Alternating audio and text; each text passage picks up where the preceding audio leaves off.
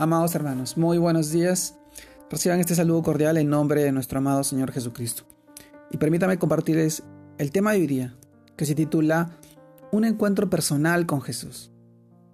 Y vamos al libro de Juan capítulo 3, verso 4, el cual nos dice, Nicodemo le dijo, ¿cómo puede un hombre nacer siendo viejo?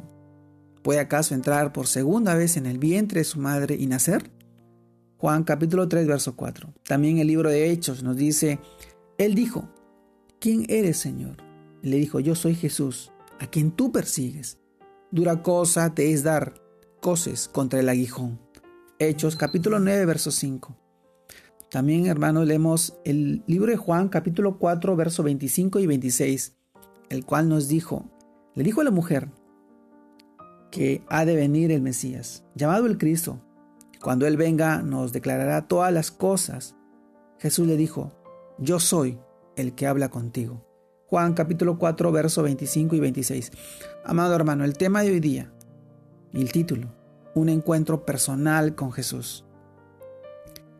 Amado hermano, si cuando tenemos un encuentro personal con Jesús, no volvemos a ser los mismos que erramos antes, los mismos que éramos antes, si tenemos un encuentro personal con Jesús, ya no volvemos, ya no volveremos a practicar el pecado.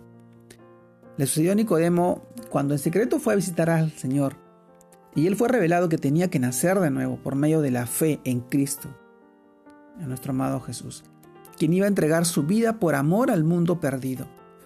Juan capítulo 3, verso 15 al 18. Luego vemos a Nicodemo sirviendo a los propósitos de Dios cuidando del cuerpo de Jesús después de su muerte. Esto también lo encontramos en el libro de Juan, capítulo 19, verso de 39 al 40. Lo mismo sucedió con Saulo al camino a Damasco, persiguiendo a los seguidores de Cristo vivo. Nuestro amado Señor tuvo un encuentro personal y único con el Cristo resucitado, y su vida cambió para siempre, teniendo un intelecto al servicio de sí mismo y de su convicción religiosa, inquebrantable, fue transformado por Jesús en un siervo fiel y lleno de espíritu de Cristo, que llevó el mensaje de gracia y verdad por todo el mundo. Lo perdió todo, pero ganó a Cristo. Filipenses capítulo 3, verso del 5 al 7. Amado hermano, la mujer samaritana también tuvo un encuentro personal con Cristo. Se le reveló como aquel que le quitaría la sed para siempre. Es así que llevó a la mujer a vivir esclava del pecado.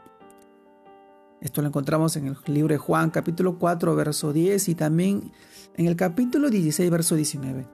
Y terminó siendo transformada aquella mujer y liberada, dando testimonio del Salvador a través de ella. Otros vinieron a Jesús y creyeron. Esto lo encontramos en el libro Juan capítulo 4. Amado hermano, y ahora que en este presente siglo has tenido tú un encuentro personal con Jesús, con Cristo, si lo has tenido, tu vida no puede seguir esclava, sigue siendo esclava del pecado, sirviendo a las cosas del mundo. Si tu vida está llena de dolor, resentimiento, pecado, vicios y derrota y otras muchas cosas más, este es el momento de tener un encuentro personal con Cristo. Y tu vida será transformada, pues el Padre en su gran amor nos rescató del reino de la oscuridad y nos trasladó al reino de su amado Hijo de nuestro amado Señor de Cristo Jesús, nuestro Rey y Salvador. Es tiempo de tener un encuentro personal con Jesús. Y la pregunta, si te viene a la mente, ¿cómo puedo tener un encuentro personal con Jesús? Es leyendo su palabra, es acercándote a Él, escuchando su voz, permitir que Él entre en tu vida, aceptarlo en tu corazón, en tu vida y que sea tu dueño y tu Señor el que tome el control de toda situación que tú estás pasando. Orar, clamar, buscar de Él. Él a través de su Santo Espíritu llegará a ti y te restaurará. Te hará una nueva persona, te hará nacer de nuevo. No un nacimiento de carne o de voluntad de hombre, sino un nacimiento a través de su Espíritu Santo, a través del Espíritu que vive en Él y que está acá. Es por gracia en que nosotros somos salvos. Y su amor su misericordia se manifiesta, se manifestará en tu vida para gloria de Dios Padre. Amado hermano, hoy te animo a que tengas un encuentro personal con Dios, con nuestro amado Señor Jesús. y vivas de todas las bendiciones y promesas que Él tiene para ti, para tu familia, para tus hijos, para tus seres queridos y para las personas que hoy necesitan escuchar de tu testimonio. Amado hermano, te mando un fuerte abrazo, Dios te guarde y te bendiga en este tiempo, este fin de semana que empieza y que sigas creciendo en el Señor y siendo de bendición para todos aquellos que hoy necesitamos tanto y anhelamos de conocer de nuestro amado Señor Jesucristo. Dios te bendiga. Saludos a todos mis hermanos.